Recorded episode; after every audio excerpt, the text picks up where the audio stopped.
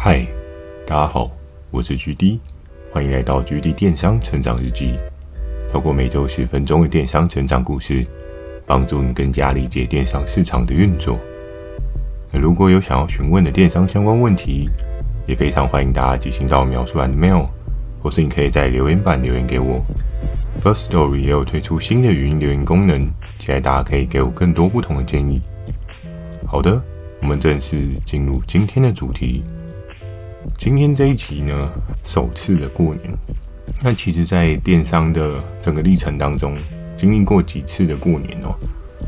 那今天想要跟大家来分享一下，在我进入这个领域的第一个过年。其实过年每年年年都有在过，你可能仔细观察一下，过年随着一年一年的变化，整个家里面也有不一样改变哦。像是我记得，在我自己小时候围炉的感觉，就比较偏向是一人一道菜，然后大家一起共同享用的那一种家庭和乐的氛围哦。那随着现在，我觉得也是台湾的整个社会有不一样的改变哦。最直接、最直接就可以讲到少子化的部分哦，因为我们都知道，在近几年哦，人口达到一个负成长的状态。就是真的是生不如死，死亡的人比较多，生育率呢却是一直都越来越下滑，所以我们可以看到一年比一年更多更多的小家庭哦，已经不是像我们早期在我小时候那种大家庭大家团聚的那种氛围哦，所以呢，在整个需求氛围的状况演变之下呢，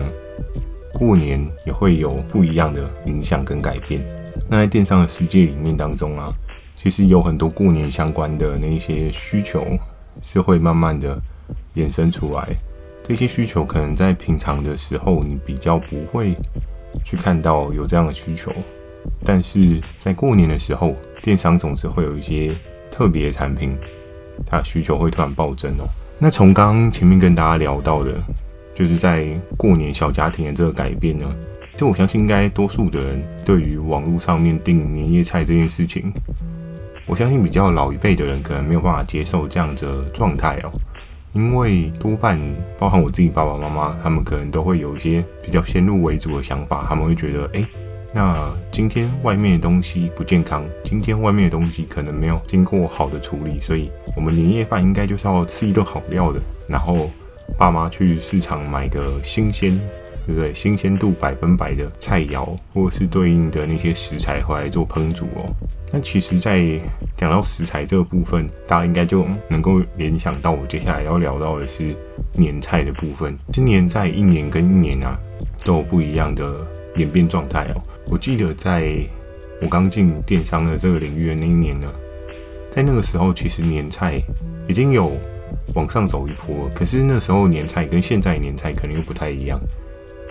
我最有印象的是小时候年菜呢，其实多半都是那种很澎湃、很多道菜，因为毕竟是大家族嘛。那大家族的话，可能 maybe 是二十个人甚至三十个人。那你年菜呢，你就要准备一个十二人，或是甚至夸张点十八人份、二十人份这样子年菜规模，应该是蛮常有的。所以我们也可以很常看到年菜的那个单价都很可怕哦。为了追求那种新年一路发的精神呢，我们可以看到很多年菜的定价，都嘛是那种什么六八八八八，或是六六六六，到底是多六，对不对？那在当时呢，许多人可能会觉得，哎，订一个年菜，然后今天比如说我订一个八八八八的二十人份的年菜，那我光付了这八八八八，可能就可以。解决掉过年大家围炉的这个餐点的需求，所以在那个时候呢，很多数的人都觉得贵一点没有关系，因为其实如果你有出去外面去吃餐厅的那种板豆的话，在过年期间呢，一桌的那个价格哦，也是蛮不菲的，多半呢都要突破万以上哦，甚至夸张一点的话，搞不好也可以吃到两万块也不一定哦。因为我在大学打工的时期，曾经也有在那种餐厅打工上菜过。其实，在那个当下，餐厅它可以付到 double pay，那你就知道这个过年的每一桌它的利润是多么的可怕。那在那个时候，电商呢，我们可能在初期，就我刚进去的那一年呢，其实一些比较大多数大人份的这些年夜菜，都是大家觉得可以接受的，甚至可能自己二十人份都不是太大的问题哦。我还记得在那时候，常常听到一些同事在分享说：“哇，我那个年菜一次有人买两份，而且那里面整个的年菜的细节呢。”至少都是十到十五人份的哦，哇！所以就大家可以了解到，在当时候的整个社会的状况呢，其实还是有很多那种二十三十人的那种大家族啊，大家聚在一起吃饭哦。那过往如果你要准备这种二三十人份的餐点呢，我相信很多作为媳妇啊，或者是辛苦的婆婆啊，就可能要从早上去忙到中午下午哦。这样的状况，其实在我自己的家庭里面也蛮常见的。我记得在每年过年的时候，我还在睡懒觉的时候，我爸妈他们多半早上就已经前往菜市场去买他们所需要的食材哦。然后买完回来呢，要做第一步骤的清理，清理之后呢，又要再烹煮。因为在那个时候，我们多半都是一桌可能 maybe 十个人、十二个人吃吧。但我就记得我自己的母亲其实也还蛮辛苦的，因为多半她那个时候都会很认真、很辛苦的在做菜，然后当然我的外婆也有去帮忙，他们两个人一起去做菜。但你知道，其实妈妈都是还蛮有趣的，因为他们会觉得，哎，今天我菜做好，你就应该要热热的吃。然后在团圆的时候，我们总是会希望大家一起坐下来吃嘛。但我记得我妈常说了一句话，就是啊。冷了就不好吃了，你们先吃，所以就会变成是厨房跟餐桌两个世界。就是我妈拼命的在做菜，然后餐厅的人可能就是有点尴尬，就是诶、我到底要动筷呢，还是说我今天不吃，等妈妈上桌这样。在每年过年的时候，我对那个辛苦的妈妈们都是抱持了一个敬意哦。嗯，当然小时候我可能。没有想那么多啦，但是在现在的我呢，我觉得其实真的过年的时候做菜是一件蛮辛苦，当然也是蛮好的一个回忆。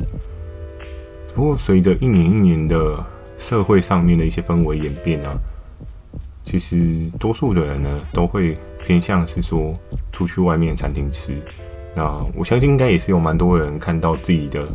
妈妈可能在过年的时候还要这么辛苦，当然他们看到自己的子女吃东西觉得很美味、很开心那种状况，他们也是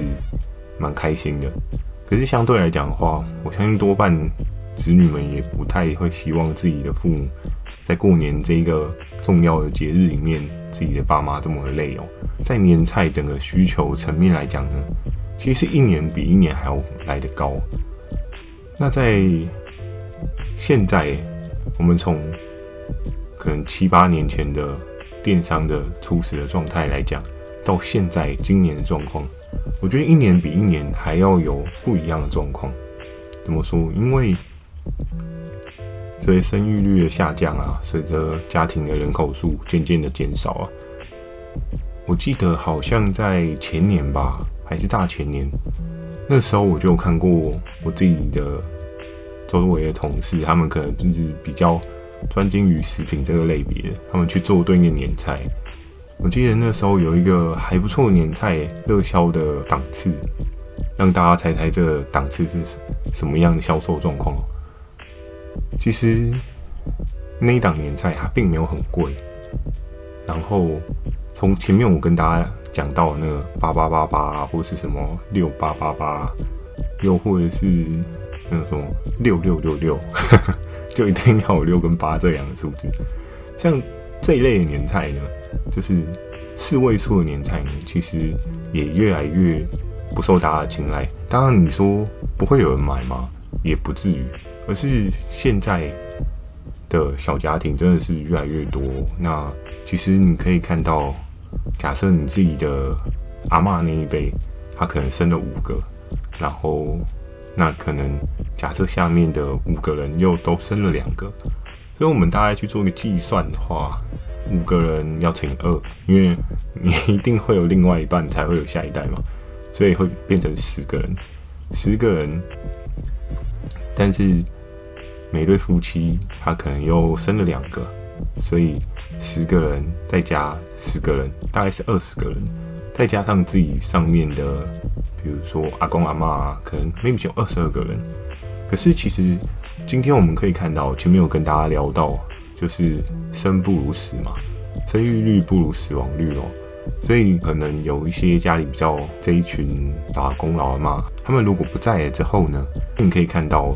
多半家庭的聚餐，maybe 可能不会这么的活络。就在过年的时候，或许有的人会觉得啊，我已经辛苦一年了，这个过年就让我在家耍废啊，看看剧啊，放松，好不好？不要再这么的操劳，不要再这么累，不要再为了家里的一些聚餐。了解，然后再特别花太多的时间哦，所以你就可以看到说，假设如果凝聚大家在一起的这个祖父祖母辈，如果真的都不在的话，你可以看到下面的各自小家庭，他们可能会是一个各自过年，或者是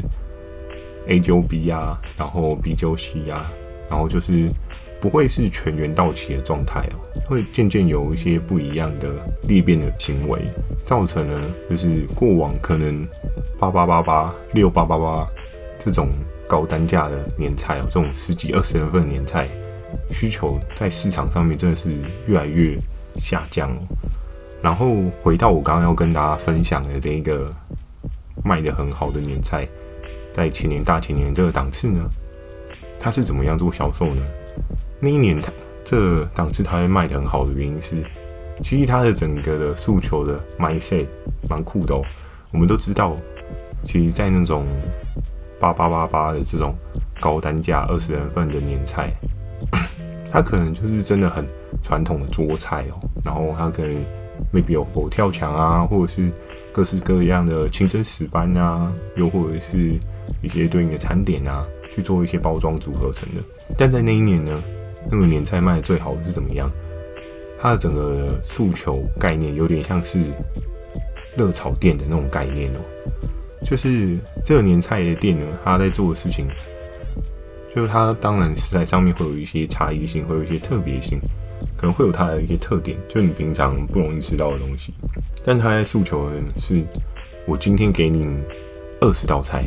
但是这二十道菜，你可以随意的任选挑选，然后去做搭配。最重点的事情是一道菜多少钱？大家猜一下。没错，一道菜不用到三百块。诶，听起来感觉很贵，对不对？可是你知道吗？如果假设过年的时候你出去外面吃板豆啊，那十二人份的至少都是一万起跳。那十二人份的菜呢，可能 maybe 就是大概十二到十三道菜哦。那我们今天算了一下，假设今天他餐厅推出的是十二道菜，好，十二道菜如果是一万起跳的话，差不多我们算抓一个比较准的值，我们就抓一万二就好，等于是一道菜它的相对所要花的花费，差不多就是一千块左右。那在当时呢，我的那个同事他的热销的这个档次为什么会爆卖？其实大家大概就可以知道。你今天去餐厅吃，当然你会说，哦，餐厅的都热腾腾的啊，东西很新鲜啊，对吧、你要这样讲，其实也是没错。可是，在当时候，就是这个热炒店的年菜店的合作伙伴，他做这样的配套措施，为什么每个人都买单？因为你要思考的是说，诶、我今天在外面一道菜的成本，一道菜的开销是一千块，可是我今天你这二十道菜，我随便煮一煮。我随便挑一些我想要的组合起来。假设我今天想要吃多到一点，我想要，对不对？从除夕吃到初五，每天都变换花色，因为它可能有二十道菜嘛。那我每天也不用多啊，我每天可能就是吃个五道菜，对不对？其实现在小家庭真的吃不了那么多，每天五道菜也也够你吃到初三左右。所以其实，在那时候呢。这个特别的年菜档次，它就跑得超乎预料的好哦。那很多人可能就觉得，诶，这个东西我买了。假设有人他在家里也已经有一些基础的备餐，那他买这个餐点的原因是什么呢？他可能就是，诶，以备不时之需嘛。如果假设我今天买了一只全鸡，然后煮了很难喝，就没有处理好，就这个汤不好喝还是怎么样？那至少哈，我还有其他备菜可以去做一些优比的动作。在当时候，我们电商年菜通常都是一个很重要的产品季节哦。那过年其实有很多很多的产品是会有很不一样的需求发酵。今天这一集呢，比较主要是在跟大家聊到年菜的部分哦。但也不确定现在在听我 podcast 的朋友们呢，你们是不是也有在卖年菜？如果有的话，或许你也可以分享一些你在做年菜的一些故事历程，又或是你有一些不一样的看法，我也非常欢迎你可以在留言板跟我做一些交流。那如果你觉得《GD 电商成长日记》呢，给你很多帮助的话，也非常欢迎大家可以。去 Apple Store 帮我点个五颗星，是 Apple Store 吗？好啦，反正就是帮我点个五颗星，我再找一下链接给你们。好，那如果你有想要询问电商相关问题呢，也非常欢迎你寄信到秒算的妙或者可以在留言板留言给我。Firstory 也有推出新的语音留言功能，讲几句话给我也是一个很棒的选择哦。期待大家可以给我更多不同的建议，我会在 Facebook 跟 IG 不定期的分享一些电商相关的小知识给大家。记得锁定每周二晚上十点的《距离电商成长日记》，祝大家有个美梦，大家晚安。